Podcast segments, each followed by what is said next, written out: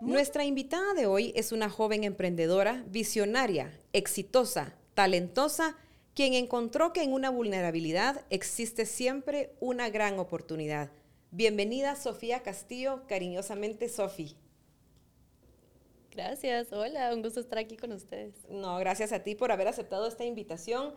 Quiero contarte antes de empezar y arrancar ya con las preguntas y respuestas que tú eres nuestra invitada más joven que hemos tenido en el año y medio que llevamos eh, eh, dando este podcast. Entonces estoy muy emocionada de tener a una persona tan jovencita como tú, que, nos que eres un gran ejemplo para muchos y que vamos a conocer de tu historia. Súper. Regularmente empezamos con una pregunta muy importante. Te conocemos por el proyecto grande que has logrado y que ha sido un éxito, pero nosotros queremos saber quién es Sofi Castillo como persona. Súper.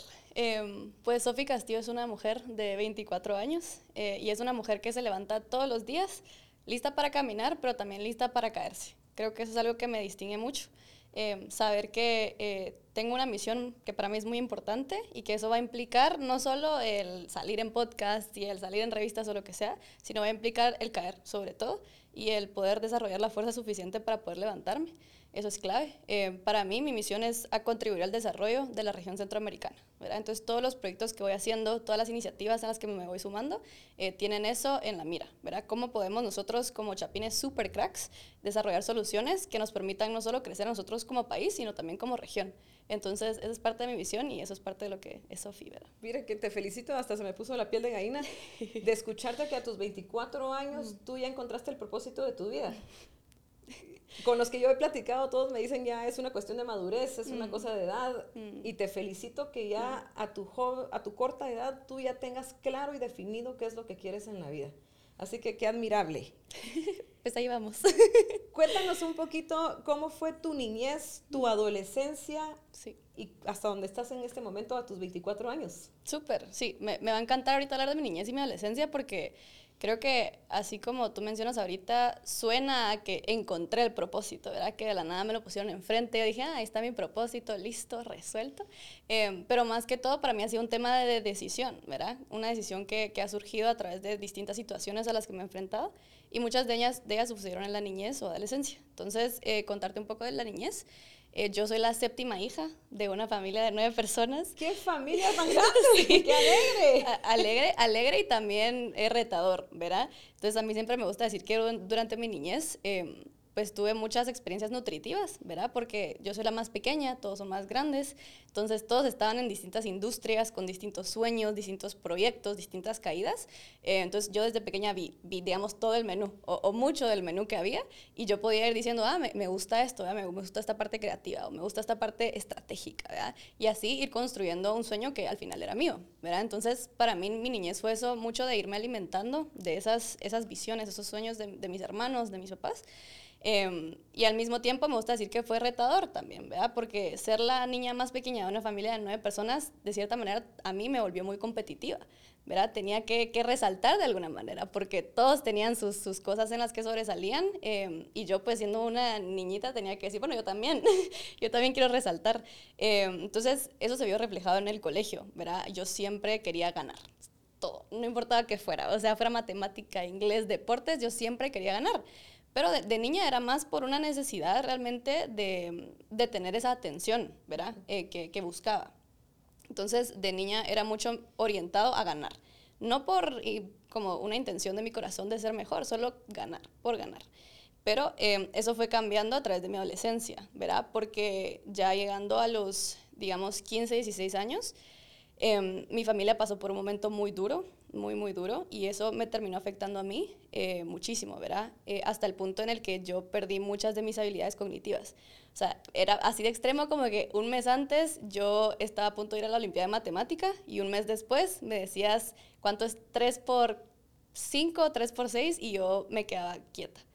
Y, y, entonces... No podías procesar. Ajá, no podía procesar la información. Em, a veces cuando yo amaba leer en voz alta, ¿verdad? porque me daba mucha atención, em, pero me decían, puedes leer, y yo literalmente veía las letras y veía líneas, ¿verdad? Entonces para mí eso fue súper frustrante porque pasé de que todo me salía súper fácil y que todo era súper una ganadora, que era una ganadora, a que de la nada ya no podía hacer cosas que para las demás personas eran bastante, eh, digamos, fundamentales o bastante simples.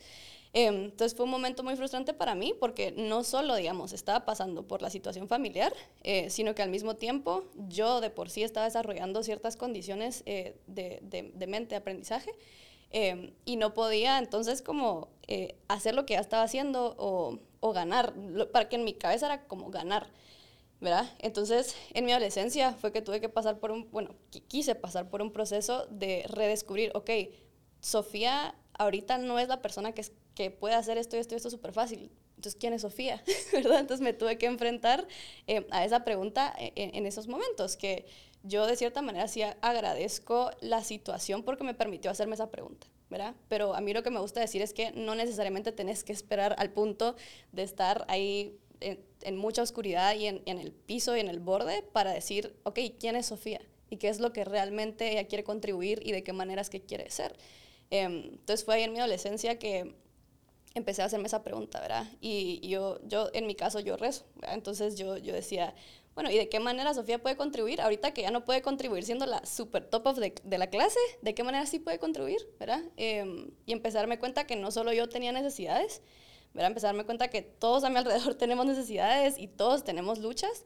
Eh, ya fue, fue ahí donde me di cuenta, ¿verdad? Eh, parte de, de, las situaciones que estaban pasando me invitaron, digamos, a empezar a trabajar a los 14 años. Y ahí también empecé a ver a muchos jóvenes que, que empezamos a trabajar desde temprano eh, y que queríamos salir adelante. Entonces ahí me empecé a hacer la pregunta de, ok, yo como Sofía sé que los jóvenes podemos tener un sentido propósito, que los jóvenes podemos crecer, aprender y desarrollarnos quiero contribuir a esa misión. Y no solo para mí, no solo para mi comunidad, sino quiero que sea para el país, quiero que sea para la región. Em, entonces ahí empecé a soñar, yo diría que a los, a los 16 años, cuando empecé a trabajar en el call center sobre todo, em, fue cuando más fuerte se, se, plantó la semilla de, de, cuál es mi propósito y ahí con esa pregunta empecé a construir lo que, lo que hoy es mi propósito. Qué increíble, estoy admirada y encantada contigo, Sofi. Qué nivel de madurez. Ojalá que todos los adultos tuviéramos un poquito de la madurez que tú tenés. Y te voy a contar algo, me molesta mucho que yo siempre meto a mi hijo en todos los... pero mi hijo, yo siento que tiene ese grado de madurez igual que mm. tú. A veces él parece mi papá y yo su hija, pero es admirable. Yo platico mm. contigo y me brillan mis ojos porque digo, mi hijo va a estar ahí algún, día, hasta se me quiebra la voz. Pero es cierto, estoy, de verdad te felicito y te admiro muchísimo. Y creo, como tú decís, eh, que vamos a tocar ese tema, que me imagino que por ahí va lo de la vulnerabilidad. Sí. Si quieren, vamos a tocar de una vez ese tema. de una vez. Esa frase con la que yo te presenté, que tú lo tuiteaste una vez y que, y que dice, encontré mi fuerza en mi vulnerabilidad. Mm. ¿Qué significa eso? Sí, em, es una frase que, que, a mí me encanta. Eh, la pensé mucho y la escribí mucho y dije, bueno, la voy a tuitear porque Em, creo que nos puede recordar eso, ¿verdad? Muchas veces vemos la vulnerabilidad como que se acabó el camino. Era bueno, ahorita sentimos que estamos en el piso, sentimos que las cosas están oscuras. Em, bueno, ya, o sea, voy a evadir esa vulnerabilidad porque no quiero enfrentarme al hecho de que las cosas están oscuras. Eh, pero realmente a través de mi vida me he dado cuenta que mientras más me permito abrirme a esa oscuridad, a ese estoy en el piso en este momento, más he aprendido a levantarme. ¿Verdad? Entonces, para mí el sentido de reconocer vulnerabilidad es, ok, ahorita estando donde estoy, yo me siento en el piso y lo voy a reconocer. Y si requiere, e, y si yo, mi cuerpo y yo requerimos eh, llorar en ese momento, lo voy a hacer. Porque de mi lado, en mi proceso, necesito darme cuenta en, en dónde estoy para poder dar el siguiente paso. ¿verdad? Si no, o sea, si no, solo me va a quedar ahí, ¿verdad? Si no me doy cuenta de, de dónde estoy, no puedo avanzar. Em, entonces eso lo viví, por ejemplo, cuando, cuando pasó lo, de, lo del colegio, ¿verdad? Y que ya no podía hacer las cosas, ¿verdad? El darme cuenta y poder decir, yo ahorita me siento en un lugar muy oscuro.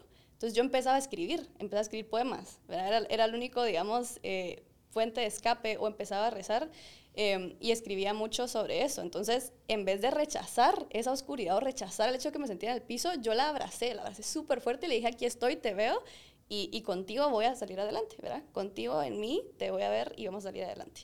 Em, entonces eso, eso para mí ha sido clave, pero también lo he visto mucho aplicado ya más adelante en mi carrera, ¿verdad? Que, por ejemplo, la vulnerabilidad de hablar sobre tus sueños, ¿verdad? Muchas veces cuando queremos compartir las cosas, las ideas que vienen a nuestra mente, los proyectos que vienen, em, muchas veces la gente se ha reído de nosotros o nos ha dicho, mira, o sea, yo sé que tú soñas porque sos pequeña. Me recuerdo súper bien que eh, estando en el call center, em, yo decía como, ay, me encantaría contribuir al mundo y no sé qué. Y me decían como, ah, eso se te va a pasar en un rato. O sea, tenés 16, ya se te va a pasar. ¿verdad? Entonces, para mí, eso me dolía un montón, pero eh, en paralelo, gracias a Dios, también estaba esa gente que decía, ah, mira qué chilero, ¿y cómo lo vas a hacer? Entonces me fui dando cuenta que al ser vulnerable, sí, siempre iba a estar esa gente que, que me iba a rechazar, que, que, se iba a reír, pero también iba a poder empezar a atraer a esos aliados, a esa gente que me iba a cuestionar, a esa gente que me iba a apoyar. Eh, entonces, en ese caso también, creo que darnos cuenta de, de ser vulnerables y ser abiertos sobre nuestros sueños, eh, en eso hay mucha, mucha valentía y, y es, es, lo que también nos puede permitir colaborar. De hecho, cuando conocí a, a, mi cofundador fue por eso, porque yo no me callaba de mi misión. O sea, yo hablaba todo el tiempo de, esto es posible, como fijo, es algo que podemos hacer. Y ahí me dijeron, ah, yo conozco una persona que habla del mismo sueño que tú. Entonces ahí me conectaron. ¿ya? ¡Qué increíble! Entonces lo, lo recomiendo, recomendado. que uno tiene que, o sea, mucha gente dice no cuentes todo lo que tú quieres o no quieres hacer en la vida porque sí. la gente te roba las ideas. Sí. O te bloquean para que no lo desarrolles. Y en tu caso uh -huh. fue todo lo contrario. Sí. Ajá, en mi caso me, me sirvió y a mí me gusta pensar a veces porque sí, es un pensamiento que dice mucho, ¿verdad? Como que no cuentes todo, como que sé súper estratégico, pero en mi caso personal eh, y en mi, en mi, historia, digamos, eh, en esta historia yo le he visto muchísimo poder. Eh, a veces sí, como justo, justo me dicen el tema de, bueno, si hablas te pueden robar las ideas. Y a mí a veces me gusta decir, pues sí, si alguien me quiere robar esta idea, hacer la realidad y hacerlo mejor que yo, perfecto, como buenísimo. O sea, al final todas mis ideas y todos mis sueños es en torno a desarrollar el país. Entonces, si alguien se quiere robar la idea de desarrollar el país y hacerlo mejor, por favor. O sea, entonces para mí yo, yo tomé más esa postura. Por supuesto, hay cosas que, que hay, no sé, temas de, de, de, no sé, cosas legales o cosas así que uno no comparte. Sí, y así. Todos los procesos que uno Ajá. tiene que seguir o... Sí. o y que siempre vas a encontrar como esas piedrecitas en el camino que te van a bloquear, pero Exacto. no precisamente te van a decir, no lo puedes hacer, sino tienes que saltar las piedras, ¿verdad? Sí, y yo creo que es también preguntarse a uno mismo cuál, cuál es mi superpoder y mi rol. Porque yo creo que sí hay personas que en su historia su rol es no contar tanta información. Yo creo que es súper válido. Pero en mi caso y en mi historia sí le he visto mucho poder y me ha ayudado muchísimo a, a seguir adelante. Qué increíble. Y nos estabas contando que escribías en un cuaderno tus poemas. Sí. Eso haces tu lado artístico. Sí, sí, es parte. Realmente mi lado artístico es es bien variado. ¿De verdad? sí, o sea, comencé cantando. Eh, mi papá canta. Entonces, siempre en mi familia, como él sacaba la guitarra y empezamos a cantar. Entonces, toda mi familia, si tú entras a, a mi casa, ¿verdad? Eh, escuchabas, o sea, entrabas y había alguien armonizando por un lado y otro cantando alegre, otra cosa. Ajá, y, y, a mí me encantaba, ¿verdad? Entonces, para mí cantar es, es, mi día a día. No pasa un día en el que yo no cante y para mí es un medio de, de expresión eh, que me ayuda a regular, porque al final está sacando un montón de, de tensión al cantar, ¿verdad? Y al expresar. Eh, y después ya cuando empecé a entrar al, a los momentos, uno, uno de los momentos más duros de mi vida, sí entré al tema de la poesía. ¿verdad? De, de, preguntarme, ok, ¿cuál es la situación? ¿verdad? Y, y empecé a escribir un montón de poemas y a declamarlos también en voz alta. Iba a eventos de poesía. De hecho, ahí, ahí en un momento les vamos a contar un poco la historia de, de, cómo entré al mundo de la tecnología, pero al final fue por el arte. Eh, y así, entonces, poesía, me gusta bailar, o sea, me gusta todo lo que tenga que ver con expresión, creatividad, me parece fascinante. Eh, y sí, y creo que todavía la gente que, que, que me ve hoy y con la gente que trabajo sabe que le doy mucha importancia al crear belleza. Ya como que todos los procesos, toda la comunicación sea como una obra de arte. A mí me gusta pensarlo así, que no es solo como un proceso X o una hoja de Excel, sino es, ok, ¿cómo podemos hacer que esto sea una obra de arte? ¿verdad? Que la gente al verlo sienta algo o, o se, se, identifique con algo. Eh, entonces es un poco de mi lado creativo. Ay, qué bonito. Yo también escribía poemas antes. Sí, me encanta. Eso. ¿De qué? De todo de, de amor, de desamor, Ajá. de familia, sí, de amigos, de la rico, muerte, ¿verdad? de todo. Yo escribía de todo. Eh, sí, y, increíblemente me encanta escribir. Uh -huh. Soy de poco leer, Ajá. irónicamente, pero me encanta escribir. Y, y, creo que tenemos eso en común. Sí, sí, me ¿verdad? Encanta. Un buen medio de expresión. Sí, excelente. Y siempre tengo mi cuaderno también donde escribo ideas, pero ya Exacto. no escribo tanto el poema. Sino sí, así... y creo que es un buen hábito que me agarró por poesía como después de eso, yo cada idea que tengo, no importa qué mínima sea, yo la noto. Entonces tengo así literal como que una, una, o sea, una pila de cuadernos de solo ideas. Están los de poesía y están los de ideas. Sí. ¿verdad? Porque para mí algo que me he dado cuenta mucho es que ninguna idea es, es digamos, inservible. Si yo tuve una idea fue porque algo vi o, o porque algo, o algún punto conecté. Te em, marcó algo en, tu, en ese momento. Y de hecho la empresa que tengo hoy fue una de las cosas que escribí hace cinco años. ¿verdad? O sea, muy similar a algo que había soñado hace tiempo y que no descarté. Yo dije, o sea, si pasó por mi mente y es algo que yo vi, lo voy a, le voy a dar el valor, le voy a dar un valor y, va a estar escrito. Entonces, ahí está. Ay, qué bonito, qué bonito, Sofía. ¿Qué es eso de que por el arte fue que te metiste a la tecnología? sí, eso es, eso es, literalmente bien interesante. Eh, no sé si has escuchado el, el tema del el butterfly effect o el efecto mariposa, que hay muchas cosas súper random que de la nada se conectan y es, algo así fue.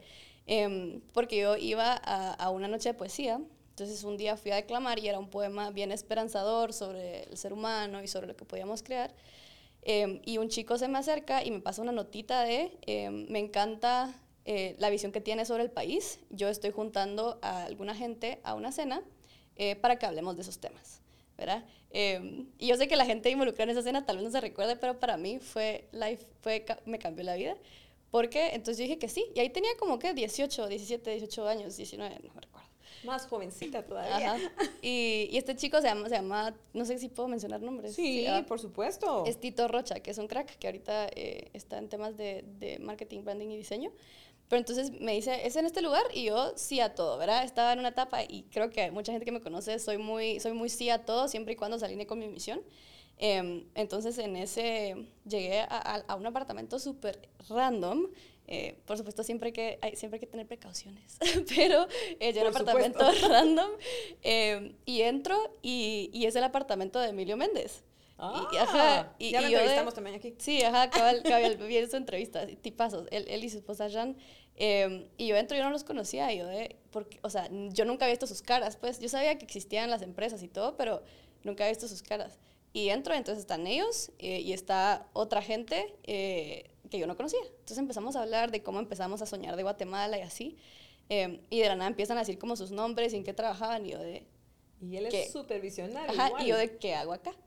o sea, porque en ese momento yo tenía, ¿qué? 18 años, acababa de venir de, de hacer un voluntariado, acababa de venir de jugar básquet así con niños, entonces yo estaba como súper así, no, no apropiada.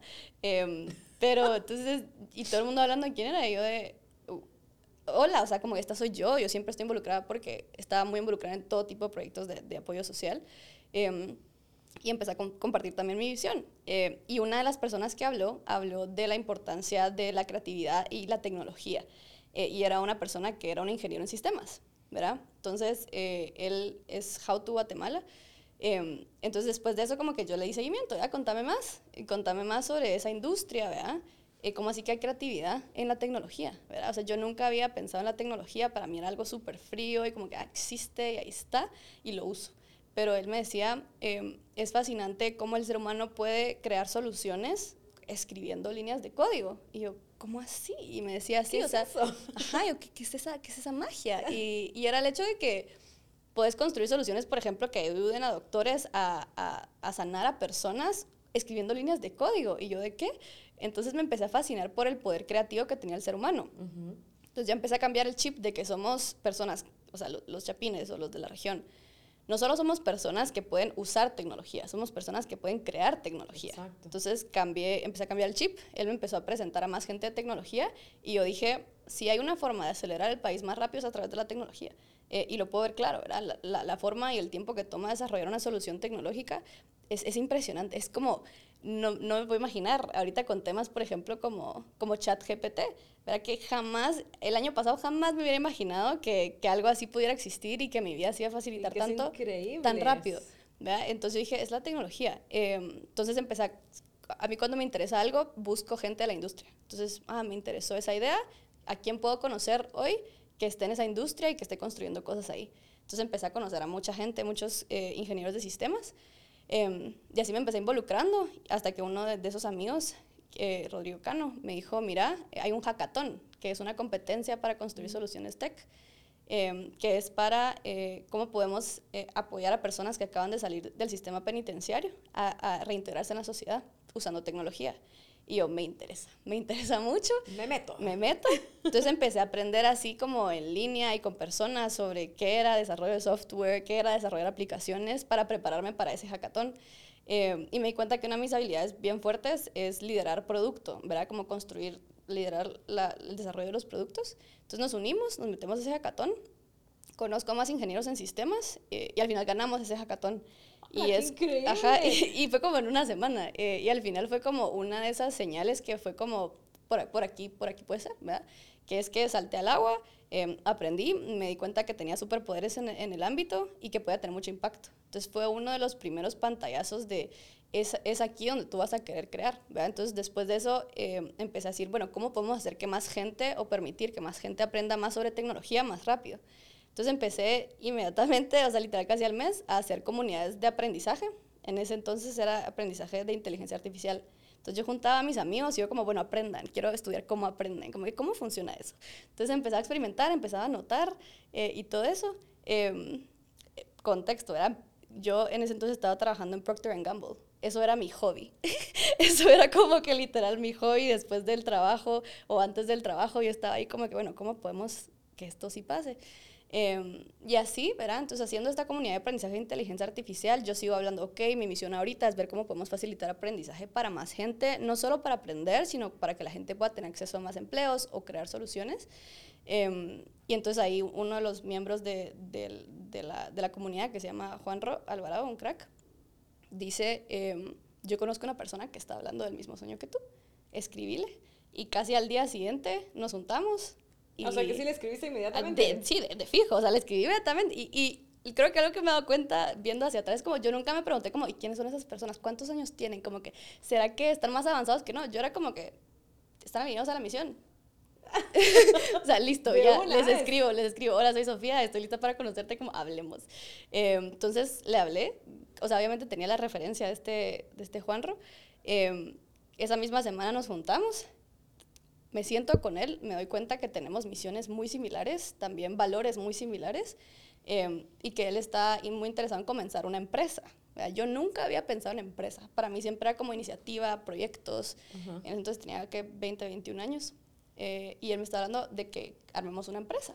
Y yo de, dale, o sea, sí, démosle. Estoy dispuesta, lista para aprender. O sea, también me he dado cuenta que no me pasó por la mente el como, es que esto va a ser difícil, no va a funcionar, no, yo solo fue como, esto se alinea a la misión que quiero, para allá vamos. Entonces, y él me dijo como, llévatelo a la almohada, hablémoslo. Y yo en mi mente como, o sea, yo renuncié en mi mente en ese momento, pues, o sea, ya. listo, ya, me lo voy a la almohada, ya, estoy lista. A las 4 de la mañana, ya lo pensé. ya lo pensé. Entonces, casi así fue, ¿verdad? Eh, renuncio como la semana siguiente, o esa misma semana, no me recuerdo. Fue súper rápido. Eh, y mucha gente, digamos, no le gustó eso, porque mucha gente decía como, bueno, porque Procter Gamble es una multinacional y la gente te dice como que a ah, solo una persona, un millón de personas logra entrar. Y me decían, cuántos desean tener el trabajo que tú tienes? Exactamente, la clásica. Y me decían eso y yo de perfecto. Y yo estoy segura que va a haber una persona que, que va a ser su misión estar en ese trabajo, pero no es la mía. Eh, entonces, literal, le dije a, a Sebas, que es mi cofundador, un crack, Sebastián Ibargo, el mejor cofundador de la vida. Em, y le dije, sí, vale, o sea, estoy lista para empezar, ¿verdad? Y me tiré al agua. O sea, jamás habiendo tenido experiencia creando una empresa, em, pero sí había tenido experiencia, digamos, liderando muchos proyectos, muchos experimentos. Eh, y sobre todo creo que lo que me caracterizaba en ese momento es que yo estaba dispuesta a aprender lo que tuviera que aprender y hablarle a las personas que tuviera que hablarles para mover la misión hacia adelante. Increíble. Y es así como comienza Core Code. Core Code. Eso es mi siguiente pregunta, que es ya es una empresa realizada al 100% o desarrollada al 100%. ¿Qué es Core Code? ¿Qué hacen? Súper. Em, entonces, Core Code es una empresa que en sus inicios lo que nos dedicábamos principalmente era capacitar software developers o desarrolladores de software y los conectábamos con empleos. ¿verdad? Así comenzamos, así comenzó la idea. Em, poco a poco las empresas donde conectamos el talento nos iban diciendo, miren, o sea, nos gusta su método de aprendizaje, porque no nos dan también programas de aprendizaje continuo? Porque al final el tema de impacto y talento em, en la región no es solo de, bueno, cómo las personas pueden llegar a conseguir el empleo, sino cómo podemos seguirnos desarrollando para seguir siendo personas súper eh, capaces a nivel global, ¿verdad? Entonces se alineaba con la misión de, de seguir desarrollando el, muy buen talento. Entonces empezamos a formar también eh, programas de aprendizaje continuo de tecnología dentro de empresas. ¿verdad? Entonces, digamos que eso era, eso, eso era el rollo principal. Eh, empezamos hace aproximadamente dos años. Que creo que fue en pandemia cuando empezaron, ¿verdad? En pandemia fue cuando tuvimos la primera conversación y el primer piloto terminó en, en diciembre de 2020, ¿verdad? Entonces, digamos, se, se, la idea se, se encendió más durante pandemia porque decíamos, ahorita esto le va a pegar a mucha gente. Y no solo le va a pegar a mucha gente, nos va a pegar a mucha gente, sino que también las empresas estaban empezando a contratar más. Era más, más empresas estaban transformando digitalmente eh, y más trabajo remoto, entonces iban a haber más oportunidades. Entonces dijimos, ok, si van a haber más oportunidades en el mercado, ¿cómo podemos conectar a más personas a esas oportunidades? Entonces justo empezó a finales de pandemia, pero digamos la formalización de la empresa empezó en 2021. Era como marzo 2021. Ya fue como el lanzamiento, se podría decir. Exacto. Y después, o sea, fue un poco de montaña rusa, porque digamos que eh, ese, ese primer año para nosotros era sobre todo de aprender, ¿verdad? Cuál era nuestro producto, cómo eran nuestros programas de aprendizaje. Ese año creo que capacitamos como a 200 personas solo para ir testeando, ¿verdad? Eh, para ir testeando y para ir midiendo a los clientes que necesitaban, sobre todo de aprendizaje. Em, y el siguiente año terminamos capacitando como a 600 personas, em, que para mí, digamos, para mí la meta que teníamos para 2022 era más alta, pero ahí pasaron cosas rarísimas que ahorita te voy a contar, porque en 2022, digamos, a inicios fue cuando empezamos a decir, bueno, eh, queremos que más, queremos seguir dando más gente, vamos a levantar capital, porque, digamos, el año uno fue de, de, de los cofundadores, pues. Em, entonces dijimos, levantemos capital a inicios de, de 2022. 2022 o 2021, ya, ya me confundí, creo que no, 2022, fue el año pasado.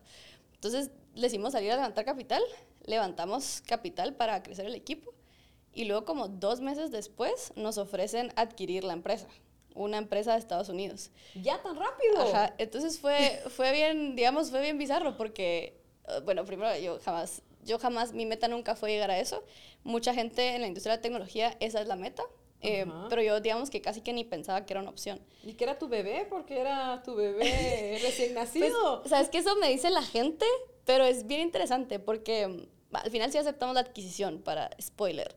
Eh, ah. Pero, ajá, no sé si, ah, oh, oh, ah, es, que, es que eso es lo interesante, porque yo en ese entonces, esa oferta llegó como en junio, julio, y yo estaba en Silicon Valley, ¿verdad? Estaba dando una asesoría a una universidad allá, y, y ahí estaba. a sus 24 años, increíble. Entonces, eh, esa historia también es interesante de cómo llegué ahí, pero eh, la cosa es que estaba ahí y tengo una mentora de ahí, que es la, es, es la directora de esa universidad, pues se volvió mi mentora.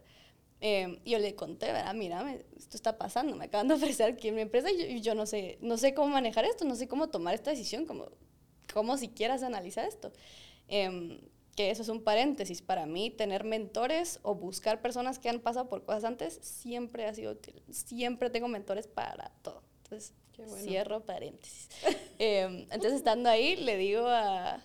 Se llama le digo, no sé qué hacer, y me dice, va, mira, o sea, eh, primero que todo, te hace una pregunta. ¿Tú crees que tu empresa avance porque tú sos la dueña de la empresa? ¿O crees que tu empresa avance porque tenés todos los elementos necesarios para hacerla avanzar más rápido? Y yo le dije, a mí no me importa que sea yo. O sea, a mí no me importa que sea, que sea yo la que está liderando siempre y cuando la misión avance. Em, entonces ella me dijo, bueno, y, considerar, y, y, porque yo le había mencionado, que al final la adquisición no era un tema de como que, ah, bueno, ya me deshago de esto y que alguien más se encargue. Yo iba a seguir liderando el proyecto solo que bajo, el, digamos, el, dueño, bajo otro un dueño. consejo, se podría decir. Ajá, bajo un dueño. Y yo seguiría, yo seguía siendo la CEO y seguía siendo la líder. Entonces no era necesariamente como que iba a dejar el proyecto en manos de otros, pero iba a entrar en colaboración con otros. Y en ese punto de la historia, ella me dijo como, mira, ahorita el mercado está muy duro, ¿verdad? El tema del levantamiento de capital va a estar aún más duro. Eh, y es importante considerar si estos pueden ser buenos aliados para ti para mover la misión para adelante. Entonces mi decisión al final se basó en eso, ¿verdad?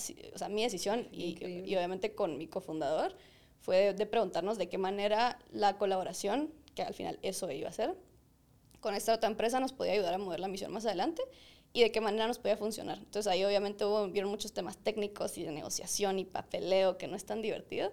Em, pero al final, digamos, si vendimos la empresa, pero digamos que fueron como seis meses de, de que yo, mi mente estaba enfocada en el proceso de la venta eso digamos que para mí fue muy duro porque a mí me, me encantaba estar involucrada más en, en, el desarrollo de en el desarrollo de la empresa y en ese momento era como que eh, papeleo y como que ver como distintas reuniones de cosas que yo sí siento que desaceleraron las metas que teníamos ese año em, pero digamos a miras de que la colaboración al final iba a terminar impactando ¿vea? entonces eh, finales de, de, año pasado eh, noviembre vendemos la empresa eh, y ahorita digamos que ya somos parte de, de Cimera se llama entonces... Eh, es una empresa famosa, ¿verdad? Ajá, sí, sí, sí, mira, es de talento. Entonces conectan talento latinoamericano a, a mercados estadounidenses. Em, entonces ha sido un proceso súper interesante. Em, a mí lo que me gusta decir, porque al inicio decías como que es una empresa 100% establecida y exitosa, a mí lo que me gusta decir es que para mí siempre todos los proyectos son cosas en constante evolución. Son cosas que se pueden transformar, cosas que en cualquier momento se pueden caer Em, pero lo importante para mí siempre va a ser que tanto los miembros del equipo, los líderes del equipo, sabemos qué tipo de impacto queremos hacer, ¿verdad? Entonces, ya sea que, que la empresa vaya requiriendo transformaciones, cambios, este tipo de, de, negociaciones, eh, pues hacia allá vamos a ir, ¿verdad? Entonces, eh, para mí lo clave es eso, ¿verdad? Tener súper claro el propósito e ir construyendo hacia eso. Entonces, yo no, yo no le llamaría una empresa 100% establecida, le llamaría como eh, una iniciativa eh, a través de la cual vamos moviendo una misión hacia adelante. Qué increíble, yo estoy impresionadísima. Es que te oigo hablar y siento como que si ya viviste no sé cuántos años. yo y también si tienes estoy 24 cansada. años, no, y lo que te falta por hacer aún. Pero yo tengo una duda con Core Code. Sí a ver si entendí. O sea, si yo quiero aprender, yo ingreso a una página de Core Code y meto mis datos y ya tú, ustedes me llaman y es todo virtual, me imagino yo. Sí, entonces los programas eh, para aprender softwares es un programa virtual. Eh, entonces tú aprendes con una cohorte. Ahorita tenemos miembros de toda Centroamérica. Entonces tú entras con, con digamos, alrededor de 50 personas a una cohorte eh, y aprendes en sesiones en vivo, ¿verdad? Siempre orientado a generar proyectos reales. Entonces tú en un periodo de tres meses puedes pasar de saber absolutamente nada em, a saber construir una solución real. ¿verdad? Eh, ya si te quieres especializar y seguirte desarrollando, ya hay otras especializaciones. Em, y la idea es que tú al salir de eso pues puedas tener eh, habilidades que puedas aplicar en, en, una empresa o en una industria o en un proyecto. ¿verdad? Em, ahora lo que, lo que yo te diría que ahorita, porque digamos, ahorita con cómo está evolucionando el mercado, una de las, de las partes en donde estamos más fuertes ahorita es en entrenamientos de chat GPT para empleados de empresas, ¿verdad? Ajá. Entonces, la parte ahí es que, bueno, es una herramienta, como tú mencionabas, súper poderosa, em, pero hay formas mejores de usarla, No, no solo necesariamente como sentarte y escribirle, sino también identificar qué casos de uso te, te puede apoyar. Em, como tener súper mapeado qué haces en el día a día y cómo ChatGPT te va a ayudar y saber escribir, eh, digamos, el texto para que te dé la, mejor respuesta. Entonces, estos cursos son cursos intensivos de una semana, ¿verdad? En donde ya varias empresas, digamos, ya sea que meten a sus, a sus empleados o las mismas empresas solicitan programas personalizados. Entonces yo diría que el que ahorita tiene más boom por el tema de inteligencia artificial es ese programa que ya es, digamos, un programa más orientado a personas que ya están en la industria laboral. Qué increíble. ¿Y qué requisitos necesita alguien para, para, ese? para ingresar? O, ya sea en ese o en otros que tengan. Súper. Entonces, para el de, el de software development, eh, tenemos uno que es de fundamentos. Entonces, tú ahí puedes tener, digamos, educación básica. Em, con que sepas temas de lógica y matemática, tú puedes entrar. No necesitas haber programado antes. Luego, si entras a la especialización, Em, ya vas a tener que tener experiencia utilizando ciertas tecnologías, ¿verdad? En, en este caso tenemos ahorita la corte de Full Stack, JavaScript, React y Node. Em, entonces eso, eso para, digamos, los programas bootcamps para personas que aún no están empleadas. Eso por un lado. Em, y luego por el lado de ChatGPT, ahí realmente tú solo tienes que ser un experto en tu rol del día a día. ¿verdad? Si tú existes en tu rol del día a día y te gusta lo aprender. Bien determinado. lo tienes bien determinado. O aunque no lo tengas bien determinado, em, realmente cualquier persona puede entrar al de ChatGPT porque es un poco como es un poco como aprender a escribir o aprender como habilidades básicas. Em, que ahora ChatGPT va a ser algo así, va a ser como una habilidad básica que todas las personas sería muy bueno que aprendieran eh, para que su día a día se vea mucho más uh, automatizado. ¿verdad? Que ChatGPT es el comienzo de muchas tecnologías que van a estar viniendo. Eh, entonces, sí, entonces para eso, digamos, lo que necesitas es compromiso de una semana o también tenemos programas de un día. ahí, les mandamos los links. Por supuesto, eh, por favor, sí. qué, interesante. sí, Y, también como creo que lo clave que ha sido para los programas de chat GPT ha sido la importancia del liderazgo de las empresas, de darse cuenta de la importancia de estas herramientas. Eh, de, que, de que los líderes de las empresas puedan decir, yo sí quiero que mi equipo tenga esa, eh, esa, esa habilidad competitiva, ¿verdad? porque algo que, que hemos estado aprendiendo mucho, ¿verdad? muchos preguntan como, bueno, em, inteligencia artificial se va a robar mi trabajo. Y como que... Ah, la mayoría creo que piensa eso. pensamos eso.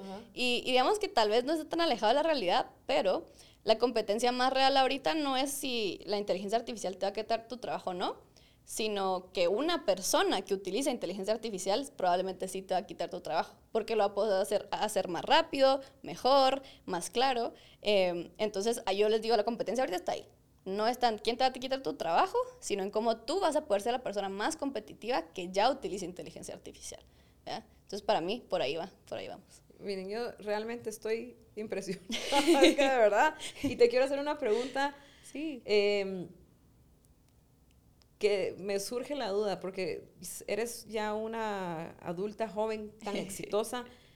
¿Qué sacrificios mm. tuviste que hacer para lograr esto? Te pregunto porque dicen cuando uno es adolescente, ay, me voy con mis amigos, o uno llega a los 20 años, me voy de parranda, y, o sea, eso es como, no, no quiero que me lo malinterpretes, si, es, no. si no es lo normal, se podría decir, cuando uno no está enfocado en lo que realmente quiere en la mm, vida. Mm. Pero yo te miro a ti que desde muy pequeña tú ya sabías lo que querías en tu vida.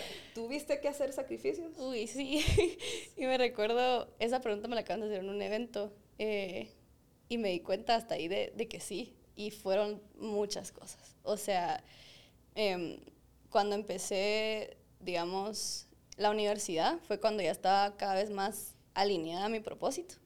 Em, lo primero que tuve que dejar ir fue muchos amigos, ¿verdad? Eh, yo me rodeaba de mucha gente que quería mucho, que me hacía reír mucho, que me acompañaba toda la vida, pero eran personas que, que no se alineaban a mi misión en ese punto de la historia. Eh, entonces tuve que hacer la decisión de, de, dejar ir esas personas que para mí eran literal mi familia o mi hogar o se convirtieron en mi familia y hogar. Em, y tuve que decir, en este momento, no, no, esto no va a funcionar. Entonces dejé ir muchas amistades, em, dejé de salir, ¿verdad? Eh, de salir de, de fiesta, ¿verdad? Me, me, empecé a dedicar mucho en, en, leer, en estudiar, en hacer cursos, ¿verdad? O sea, yo llegaba después de la U a mi casa a hacer cursos y después en la noche a, leer, ¿verdad? Eh, porque porque no, solo quería quería realmente que ser capaz de contribuir. Es que estabas apasionada por, por tu misión. Sí, eso y, y, quería, y quería ser la persona que es capaz de contribuir, porque al final me di cuenta que las cosas no solo iban a pasar, ¿verdad? Yo tenía que volverme la persona que podía ser capaz de hacer las cosas. No solo iba a ser capaz. Eh, entonces sí sacrifiqué, digamos, sí le llamamos sacrificio, dejar ir, dejar ir a muchos amigos, muchos hábitos. Eh, muchas, digamos, yo dejé de ver tele hace como cuatro años. Eh, pero digamos, o sea, como que dije, no, como que tomé la decisión hace cuatro años y dije, no voy a ver series. Y solo tomé la decisión y ya. Y solo no, no vi. Y no es que te haga falta ni nada por el estilo. No, porque digamos que, eh, bueno, ahora yo soy súper em, intencional con mi tiempo. Entonces, si ustedes ven mi, mi, Google Calendar, casi que cada hora desde que me levanto está estructurada. Em, y antes ah, yo, yo era una, o sea, a mí me consideraban muy espontánea. Y hoy día creo que la gente me considera súper espontánea. Eh, viendo mi agenda no pensarían que soy espontánea, pero me di cuenta que para mí la espontaneidad surgía hasta mejor si tenía mi vida en, en un orden que intencional. Eh, algo que me sirvió mucho fue como cuando empecé a darme cuenta de cuál e, iba siendo mi propósito. Eh, yo tenía una lista que todos los meses la escribía y decía, solo me voy a enfocar en cinco cosas este mes. Solo cinco cosas. Entonces era posiblemente una, era como, no sé, mi, mi, mis relaciones con esta persona, este miembro de la familia y, la iglesia o, una, o algo así. Eh, lo otro, lectura en este libro, ¿verdad? cosas así. Ejercicio en esta actividad. Y así decía, solo en, estas, en estas cinco cosas, solo en eso voy a dedicar mis días. Y todo lo demás que venga que no se alinea a esto, es no. ¿verdad? Entonces eh, me, puse, me puse eso. Pero ¿sabes qué, qué es importante decir? O sea, no fue de un día para el otro, yo necesitaba eso. Porque en el momento en el, en el terminando el cole, que fui perdiendo habilidades cognitivas, si yo no me ponía, si no me forzaba a enfocarme, yo literalmente me caía. Te derrumbabas. Me, me derrumbaba todo. Entonces, para mí, literal, era un tema de vida o muerte. El, el poner súper claras las cosas en las que me iba a dedicar. Porque era algo así como que una lista de, de qué hacer es para mí. Entonces, si yo me levantaba un día y decía, hoy no soy capaz de nada, era como, bueno, agarrar la lista, sos capaz de esto. Entonces me levantaba y hacía esas cosas que había delimitado que sí iba a ser capaz. Em, entonces fue, fue, fue un tema de supervivencia más que, ah, como que sí, soy una crack y lo desarrollé este sistema, ¿no? Fue, yo quería sobrevivir y quería contribuir al mundo eh, con mi vida. Entonces, em, así lo fui formando. Y más recientemente, digamos, eh, digamos, el año pasado, me, me fui a mi casa. ¿A vivir sola? y, y, dejé ir a una más que soy como mamá. Sí, a una más personas, ¿verdad? Eh, dejé ir muchas, muchas, muchas cosas y no fue para nada fácil, em, pero estoy muy, o sea, sé que todas mis decisiones fueron intencionales, sé que tengo una misión en la que quiero contribuir y en este punto de la historia em, sé que esto es, esto es lo que quiero hacer, ¿verdad? Entonces me, me enfoco en eso que, que sí quiero más en lo que, lo que parece que estoy perdiendo. Em, y sí, pero sí ha sido dura, la verdad. Ay, ese suspiro de la inspiración. qué, qué linda tu historia, Sofi, de verdad. Y a pesar de, de esos sacrificios, pongámosle sacrificios que has hecho, sí. y luego a tener el éxito que tienes, ¿cuáles han sido los fracasos o los límites que te has encontrado mm. Eh, y que tú has podido levantarte otra vez mm. y sobresalir aún más? Mm. Súper. Eh, yo creo que uno de los de las lecciones más clave para mí fueron, digamos, al inicio de, de la empresa. Yo me descuidé mucho en salud. O sea, eh, yo, yo me levantaba como a las 6 de la mañana en, en mi cuarto, entonces me levantaba a las 6 de la mañana, trabajaba y después eran como la 1 de la mañana. Y a ¿No veces... el día? No, y a veces se me olvidaba comer. O sea, se me pasaba todo y solo estaba como enfocada en como que mover las cosas hacia adelante. Y obviamente eso afectó mi salud. Eh, yo me recuerdo un día que estaba hablando con mi cofundador, con Sebas, y, y, él me dice, mira, qué nave que ahorita seas la mejor CEO, que te sientas como que estás siendo súper productiva y la mejor CEO del mundo, pero yo no solo quiero que tú seas la CEO este mes, yo quiero, yo quiero que seas sostenible, pues, o sea, yo quiero que exista una Sofi el próximo mes también, entonces, eh, ¿cómo hacer para cuidarte? Entonces eso fue como una llamada de atención. Eh, a recordarme que el cuidarme a mí significa cuidar de mis proyectos, significa cuidar de mi empresa, eh, significa quererme no solo a mí, sino a las demás personas que voy a impactar. Entonces regresé, ¿verdad? Con todo el tema de, de, cuidarme a mí misma, para mí ahora es clave. Entonces siempre en mi calendario están los espacios para, para cuidar de mi salud. Siempre van a haber igual semanas más duras que otras donde solo no cabe eh, el ser súper ordenado y súper como los días grises, le Sí, sí, los días grises, los días, los días de no sabemos. Y son buenos que pasen, Sí, son necesarios, son parte del proceso. Exacto. Eh, entonces, hay días en los que sí puedo decir, o sea, creo que la semana pasada fue uno de esos días eh, que estaba en un viaje y solo no comí bien, como que no hice ejercicio y cosas así. Sí, sí vi los efectos, pero ahora ya acepto que van a haber esas semanas. O sea, esas semanas van a haber y van a existir y luego la semana siguiente comienzo de nuevo. Que a veces creo que eso es importante recordar porque a veces cuando perdemos hábitos es como, bueno, solo ya no puedo, como que solo no soy el tipo de persona que hace ejercicio. Esto no es para mí. Esto no es para mí. Eh, entonces yo creo que en algún punto de mi vida dije, algo, dije cosas así, como que, bueno, esto no es para mí, pero después me fui dando cuenta que solo la vida es así de cambiante y eso está bien, ¿verdad? Aceptar que van a haber cambios, aceptar que, que las cosas van a ser distintas eh, y que la vida puede ir cambiando y, y que nosotros podemos ir cambiando y, y, regresar a cosas que sí nos han funcionado, ¿verdad? Entonces, eh, sí. Qué increíble. Estoy impresionada, Sofi, contigo. bueno, y también leí eh, cuando fui investigándote un poco, que estás considerado entre las 30 personas jóvenes más exitosas según Forbes. ¿Es cierto eso? Es más prometedoras, dice la revista. más prometedoras, más prometedoras. Es lo mismo, pero pongámosle que es un sinónimo. ¿Cómo te sientes con esto? ¿Sientes tú que en algún momento se te movieron los pies del, de la tierra? Porque puede pasar, tal yo disculpa que sea directa, te lo pregunto. Y si fue así, te diste cuenta cómo fue tu sacudida. No, yo no puedo ser así. Yo soy Sofi, esta Sofi. Súper. Em, fue todo lo contrario. O sea, yo cuando. O sea, fue una sorpresa para mí salir en la revista. Eh, y cuando vi mi cara eh, en la revista, yo estaba pasando por un momento muy duro en la empresa, de hecho. ¿verdad? Porque las empresas son duras, ¿verdad? Cuando tú creas una empresa no es como que, bueno, ya la creé y todo está bien en la vida, sino que la creas y las cosas se caen y te tienes que levantar, te tienes que transformar. Y era una de esas etapas duras para mí. Y de la nada salgo en la, en la revista de Forbes como una de las promesas y yo de, no estoy tan segura, o sea, sí me entró, digamos, duda, me entró duda, cuando, cuando me vi en la revista me entró duda. Eh, y me sentaba conmigo misma y todo el mundo me empezaba a escribir, ¿verdad? Eh, y yo, yo me veía al espejo y yo de, de, de, de verdad estoy muy confundida. Eh, entonces me puse a pensar, me puse a meditar eh, y llegué a la conclusión de que yo no salí en la portada de Forbes por ser una persona exitosa.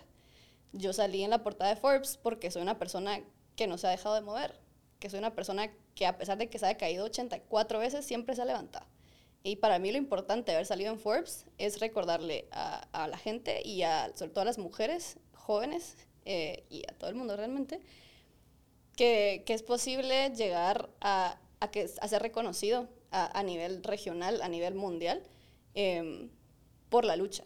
No necesariamente porque ya hayas llegado, ya hayas logrado, ya estés en la meta, sino porque te levantas todos los días y estás dispuesto a dar tu mente, vida, cuerpo, sudor, sangre y todo por una misión.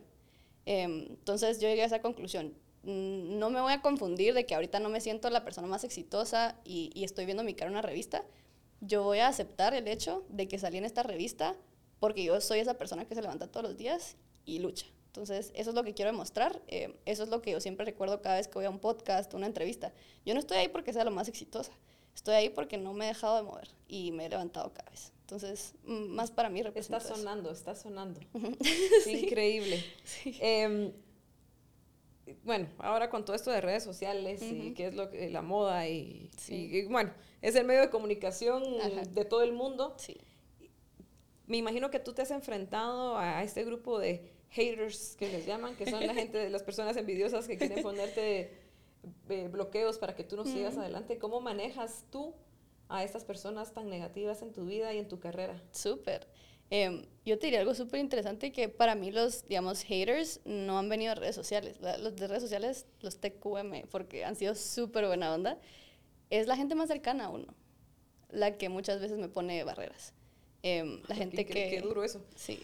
Eh, la gente, o sea, la más cercana que te puedas imaginar. Eh, hay ciertas personas muy cercanas a mí que a veces me dicen como, pero tú, tú no sos la que lidera la empresa, ¿verdad? ¿Quién es el que realmente la lidera?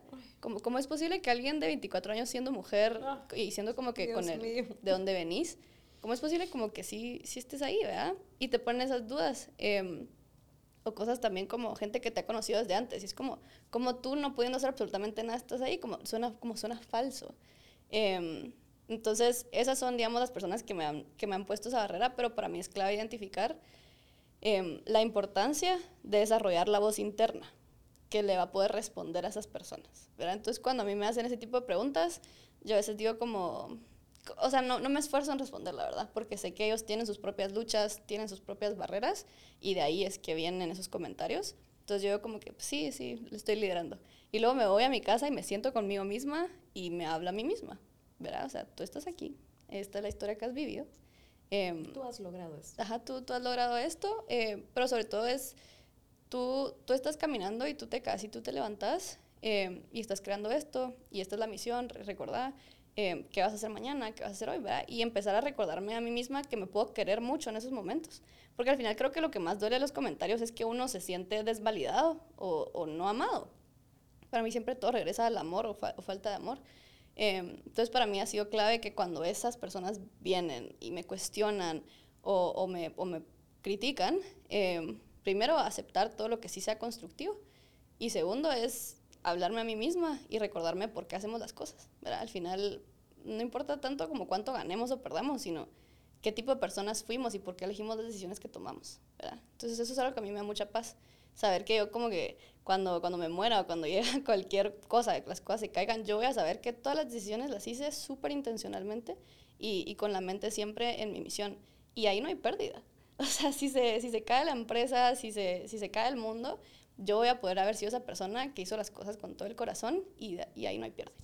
No, hay pierde. no, y aparte de eso, que están esas personas amigos, podríamos uh -huh. decir, que yo siempre que le menciono esto a alguien, me recuerdo de Marty McFly de Back to the Future, esa película de Volver al Futuro, que te pueden decir, mira, Sofi, vámonos de parranda, hombre. Porque tú tal vez tenés algo de, vámonos, no seas gaina, no, no mm. seas qué hueva sos, no sé qué. Me imagino que ha de ser difícil para ti mm. también negarte a esas cosas porque tú tienes tu objetivo claro. Porque la mayoría ya basta, bueno, pues mañana lo hago, me levanto temprano y lo hago y me voy con ustedes. Sí. Pero tú no, o sea, tú sí estás, pero Pues te diría, te diría, a mí sí me gusta, a mí me gusta bailar, la verdad. me gusta bailar, pero siempre me gusta como ir aprendiendo de qué manera integrar cada cosa, ¿vea? O sea, ordenarte. Sí, y, y sí puedo decir que yo empecé, digamos, a, a regresar a mi vida social este año, o sea, como dos años y medio después, porque ya me había regulado, como que ya había entendido qué orden quería tener en mi vida, como que dónde iba cada cosa. Y hasta este año, digamos, siento que estoy integrando más el lado social, el lado de, de salir a bailar, que me gusta mucho. Creo que es muy valioso para mí como método de expresión. Em, es importante también relajarse. Entonces, te desestresas a través del baile. Pero siempre sabiendo cómo, cómo me va a funcionar a mí y a mi misión, ¿verdad? Entonces, bueno, si yo le encuentro la intencionalidad de que salir a, a bailar con mis amigos Em, me va a refrescar y al día siguiente voy a poder entonces despertarme con más energía, entonces sí. Pero si es una, una reunión donde sé que hay gente muy negativa o donde sé que la intención solo es ir como que a perderte y no sé. excesos, porque o excesos, ajá, o cosas, digamos, que no me van a aportar después, ahí sí, digamos, que, que sí digo como mejor no, ¿verdad? Em, entonces siempre regreso al tema de la intencionalidad. ¿Con qué intención? Creo que que, que, eso para mí ha sido clave. ¿Con qué intención entro a esta decisión? ¿Con qué intención entro a esta fiesta? ¿Con qué intención esto, entro a este grupo de amigos? Porque a veces hasta dan ganas de, de incluirnos en ciertos grupos de amigos, como, ah, se ven re cool, esa gente que está súper cool. Y entras ahí, es como, mmm, no aporta mi misión, ¿verdad? Entonces, para mí está bien como probar las cosas, experimentar, pero siempre regresar a casa y decir, hmm, ¿cómo contribuyó esto a mi misión y a la persona Hacer tu que retroalimentación Sí, siempre. Para mí, todos los días, ¿verdad? Preguntarme la vida que vivió y me gustó. Es el tipo de vida que me, que me gustaría contar. Es como, mm, sí, mm, no, le agregaría es que eso también, insisto, es, un grado de madurez increíble. No, y aparte que te pueden aparecer, en tu caso, que tú eres ya una persona famosa, exitosa, te aparecen amigos que, mm. ay, usamos BFF y nada que ver, pues. O sea, y saber manejar eso sin ser grosero, sin ser, ay, mira, tú en el pastel o sea, sí, sí ha de ser difícil manejar todo ese, ese proceso. Sí, sí, aprender a... Yo creo que algo que he aprendido, y todo regresa para mí, la intención, em, es también como el amor, ¿verdad? Eh, yo me hago la pregunta de cuál es la mejor manera en la que puedo amar a las personas en este momento. Entonces, a veces cuando llega como gente que realmente no quiero a mi alrededor, es, bueno, mi mejor forma de amar a esta persona, yo sé que no le va a contribuir tanto porque, no sé, no me genera buena, buena energía o lo que sea. Entonces, hoy voy a hacer, tratarla súper bien y no voy a regresar a, fiestas donde estén ese tipo de personas. Y ya lo sé. Y es una forma de amor también de mí hacia ellos, porque si no voy a estar yo como que tratando de pretender ser algo que no soy con ellos.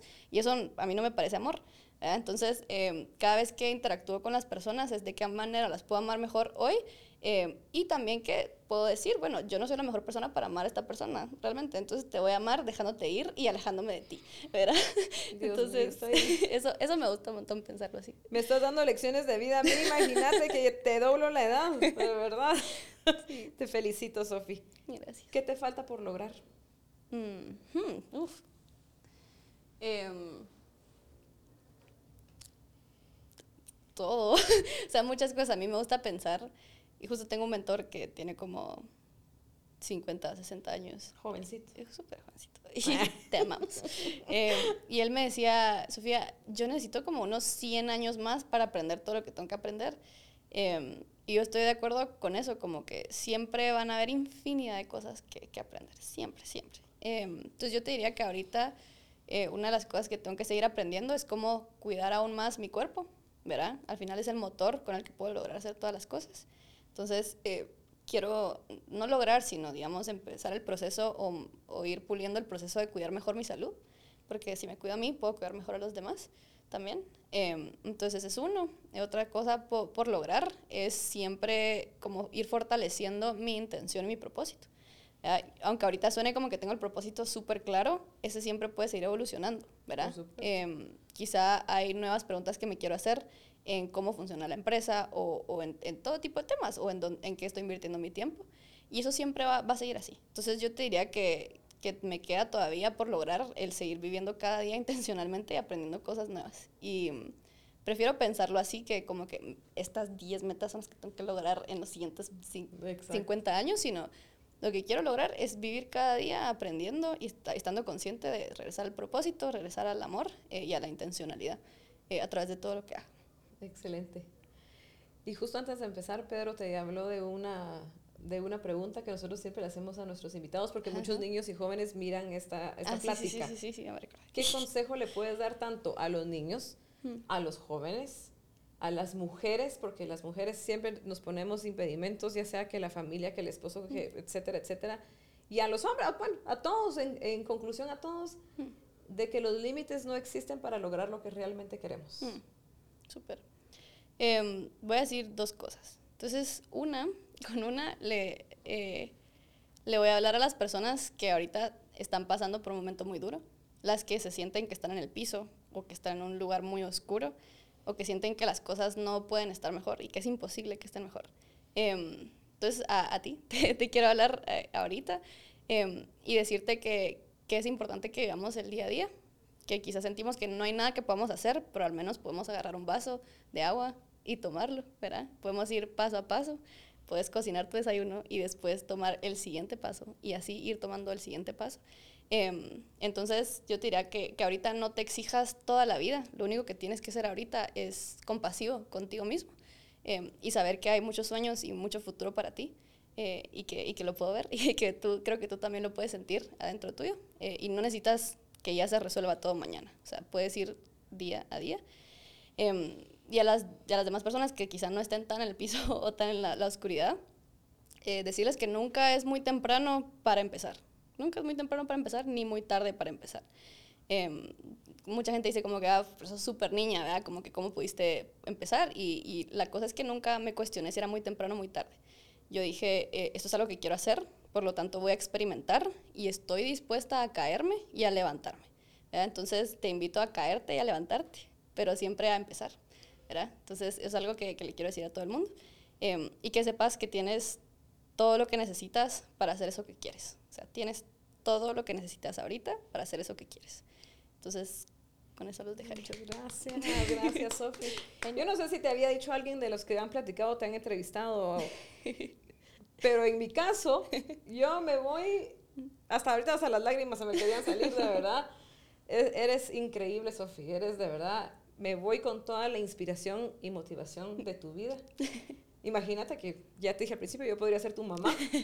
Y, y, es increíble porque uno dice, ay, voy a aprender de un CEO adulto de 60 años o de que ha tenido un currículum extenso y, y triunfador, a pensar, una jovencita de 24 años ha logrado tanto solita porque está en la disposición, con la gana, con sus metas claras entonces eres una motivación para mí y sé que para muchos. Hasta se me quiebra la voz. De verdad, estoy muy emocionada contigo, y tú, gracias, gracias de verdad por, por el espacio, porque tú no tienes idea cuántas personas estás impactando. O sea, con cada conversación que tienes, ah. cambias literal la vida y el cerebro de las personas. Gracias, Sofi. Gracias, de verdad, te lo agradezco mucho. Gracias. Y antes de terminar, esta es una sorpresa que siempre le damos a nuestros invitados, que hacemos un segmento que se llama Preguntón. Ajá, ok. Entonces, son preguntas, tú me lo si te quieres extender, te lo, puedes, lo puedes extender y si no, me contestas solo con una palabra o, o, con una frase, como tú quieras. Démosle.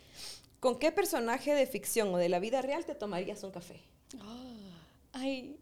Y si no sé quién es, te voy a preguntar quién es. Porque... Súper. Ah, bueno, eh, Steve Jobs. Ah, muy bien. Él sí lo conozco. sí quién. Describe un día perfecto para ti. Hmm. Sin tu Google Calendar. Ay, no, eso no existe. ya te la puse más difícil, ya te la puse más difícil. Súper. Bueno, un día que, que, a mí me encanta es un día con mucha rutina, la verdad, es bien raro. Eh, pero a mí me encanta despertarme siempre con el sol, ¿verdad? Entonces me, me levanto cuando el sol sale. Eh, rezo inicialmente, ¿verdad? Agradezco por todas las cosas y me, me, predispongo a decir, este día va a ser un día lleno de bendiciones. Eh, empiezo a, a estirarme, ¿verdad? A estirar mi cuerpo, a respirar el aire, a recibir el sol. Em, y luego empiezo a, a, cocinarme. Bueno, antes, antes de cocinarme me gusta mucho la higiene, ¿verdad? Como que todo, todo el ritual de, de higiene, pues cocino, me gusta cocinar, leer, pues trabajar intensamente, me encanta. Em, quizá eh, durante la tarde juntarme con amigos, personas que quiero mucho, eh, meditar, leer más y ir a mimir. Ay, qué, qué, bueno, qué bonito, qué bonita, qué bonito tu, rutina. es el día de siempre. A eso me gusta decir, es el día de siempre. Mi día favorito es ¿Y haciendo lo que te gusta hacer? Increíble. Regularmente le preguntamos, porque todos, como revuelvo a repetir, todos han sido gente mayor. Le, yo siempre les pregunto a ellos, ¿qué le dirías a fulano de tal de 15 años? ¿O qué le dirías? Pero en tu caso va a ser al revés. ¿Qué le, vas, ¿Qué le dices tú a hmm. Sofi dentro de 20 años, a la que viene en 20 años? Uh. Em, yo, yo más que decirle algo le haría preguntas, ¿verdad? Y, y solo le preguntaría como, ¿estás haciendo las cosas intencionalmente y alineados a tu propósito? Creo que a veces se nos puede olvidar esa pregunta. Entonces eso le preguntaría, ¿estás haciendo las cosas intencionalmente y alineadas a tu propósito? Si no... Ojo, así. Pon atención. Wake up. ¿Cuál es el recuerdo más lindo que tienes? el recuerdo más lindo que tengo... Hmm. Em, yo creo que el que, el que ahorita se me viene a la mente son recuerdos recientes, ¿verdad? Em, ahorita Corco también sacó un juego de aprendizaje a través de WhatsApp, en el que cualquier persona en Guatemala va a poder aprender conceptos digitales y de tecnología eh, a través de WhatsApp, que, o sea, si no tienes compu, no tienes internet estable, puedes usarlo. Y, y se, lo, se lo compartía a policías, se lo compartía a personas de, de, mi edificio y así. Y me recuerdo que, que yo estaba un día súper estresada y solo bajo y me dice, Sofía, ya llevo cuatro días con el juego y hoy aprendí que es software, que no sé qué. Y yo de... Ajá, y yo de, tengo que seguir haciendo esto, como que, bueno, o sea, no importa cuánto estrés, verá, esto es algo que puede llevar a mucha gente a conocer cosas que no, no habían conocido antes. Y eso para mí fue un recordatorio de la importancia de mi misión y de seguir incluyendo a más personas a, al aprendizaje. Qué, qué, gratificante. Yo creo que eso es lo, lo, más importante, que al final tu trabajo y tu esfuerzo que haces impacta la vida de otras personas. Sí, sí, eso, me gustó. ¿Cuáles son los tres aprendizajes que la vida te ha dejado hasta este momento? tres. Siento que la vida me tira 20 lecciones al día. Em, las tres más importantes, sí, sí, las tres más importantes. Em, uno, uno, es, uno diría que es el tema de la intencionalidad, ¿verdad? Que siempre puede haber intención detrás de cada decisión que tomamos, que comemos, que vemos, con quién nos juntamos, qué hacemos. Podemos apropiarnos de, esa intención em, y hacerla nuestra, ¿verdad? Entonces, esa es la primera. La otra lección que aprendió es que, que tenemos la opción de hacerlo todo con amor. Creo que a veces lo olvidamos. Em, entonces es otra muy, muy importante. Em, y la tercera es que todo es parte del proceso.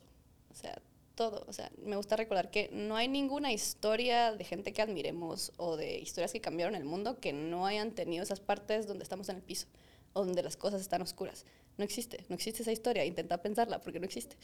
Em, entonces, es parte del proceso. Lo que sea que estés viviendo es parte de esa historia, ¿verdad? Ahorita quizás esté muy oscuro, pero en todas las historias hemos visto que el personaje siempre, de alguna u otra forma, sale adelante, aunque parezca que es imposible. Entonces, em, todo es parte del proceso.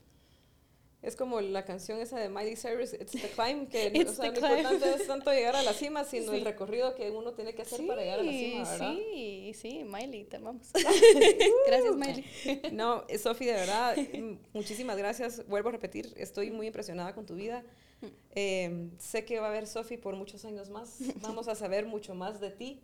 Vas a impactar no solo a Centroamérica, que es tu, tu misión, sino al mundo entero gracias a ti, a tu empresa, a tu, a tu compañero que te ayudó a, formar esto, vas a transformar la vida de muchas personas que realmente lo necesitan. Así que yo te felicito nuevamente, te exhorto a seguir adelante, siempre con esa madurez, con esa claridad de mente que tienes. Eh, eres inspiración para todos, en especial a las mujeres, porque uno piensa que cuando es tecnología es, es cuestión de hombres, y no.